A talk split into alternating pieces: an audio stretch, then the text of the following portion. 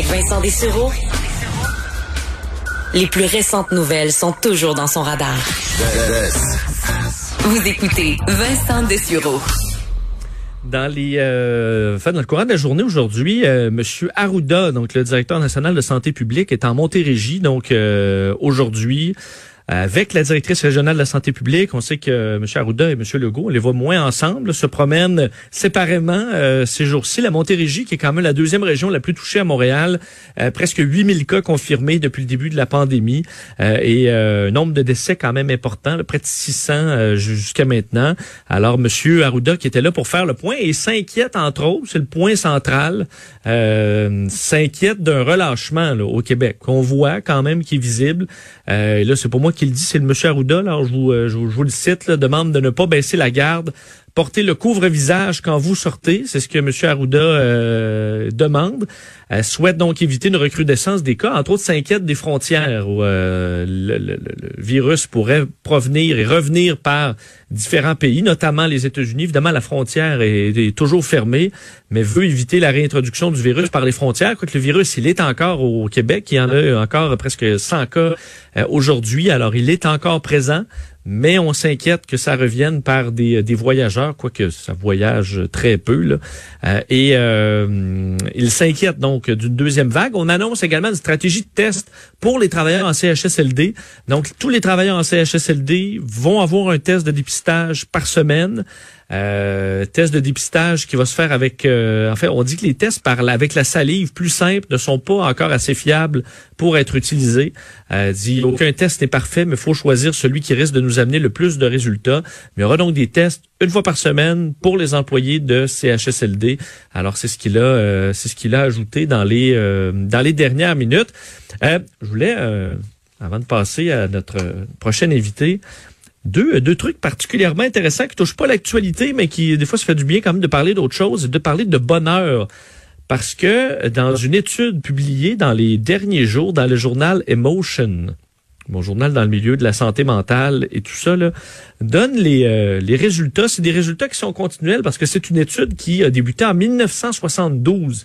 On a analysé donc des résultats entre 72 et 2016 sur euh, le bonheur et l'argent.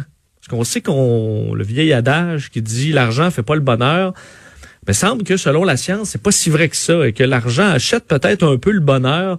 Euh, l'étude qui est faite auprès de 44 000 participants là, sur, écoute, donc près en fait plus de 40 ans, euh, montre que depuis les dernières décennies, de plus en plus, il y a un gap entre de, de bonheur entre les plus pauvres et les plus riches qu'on voyait moins avant et qu'on voit plus maintenant.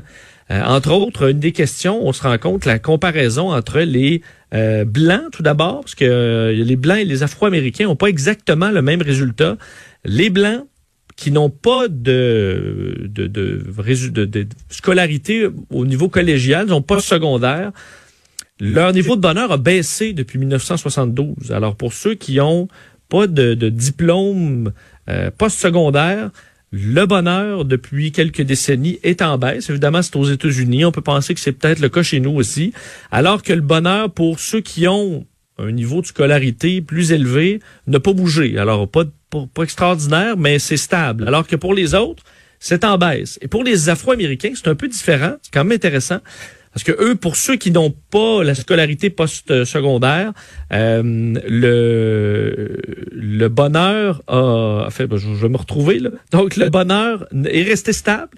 Mais pour ceux qui ont des un diplôme post-secondaire, eux, le bonheur a monté. Alors, dans les deux cas, c'est différent, mais il y a un gap. Euh, et le, le, bonheur est différent dépendamment d'où on se place. Et ça entre un peu en, conflit avec une étude que, j'ai moi-même citée très souvent de l'université Princeton euh, il y a plus de dix ans maintenant qui disait là le bonheur augmente avec l'argent mais jusqu'à 75 000 dollars par année. Évidemment américain, là, ce qui vaut quand même un peu plus chez nous. On dit après ça là que vous gagnez 100 000 ou 1 million, ben à partir de là c'est assez stable. Tandis qu'entre 20 000 dollars et 75 000, ben là oui, il y a une différence. On peut le comprendre parce que t'as pas nécessairement à te casser la tête sur euh, est-ce que je vais être capable de bien manger cette semaine, est-ce que je vais être capable d'acheter des souliers à mes enfants, est-ce que si l'auto brise, euh, je vais être capable de le payer? On comprend qu'avec un certain niveau de vie, il y a beaucoup de soucis qui disparaissent, mais qu'à un moment donné, ça plafonne. Eh ben cette étude-là sur des décennies affirme que ben ça continue de monter le bonheur, même avec l'argent, même au-dessus de 108 000 dollars, dit-on, et que ça continue comme ça.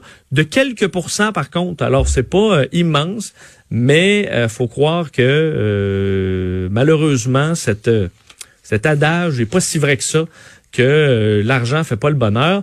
Et l'autre étude intéressante aujourd'hui, publiée donc dans le journal de psychologie sociale sur les un débat homme-femme semble que le mot brillant, là, quand on dit ah ça y est lui il est brillant, lui il est brillant, on associe ce trait-là de la brillance davantage aux hommes. Et on le fait naturellement sans s'en rendre compte. Euh, dans cette étude de l'Université de Denver, où on a pris quand même des milliers de personnes dans 78 pays, hommes, femmes, et également des jeunes de 9 et 10 ans. Donc, euh, garçons-filles, hommes-femmes, 3000 dans près de 80 pays. Et on se rend compte que lorsqu'on donne des caractéristiques, on se rend compte que la brillance, on l'associe à l'homme lorsqu'on fait des, euh, des, des, questions, mais sans le demander directement. Et lorsqu'on le demande directement, selon vous, là, euh, qui, qui est plus le, les plus intelligents, c'est qui?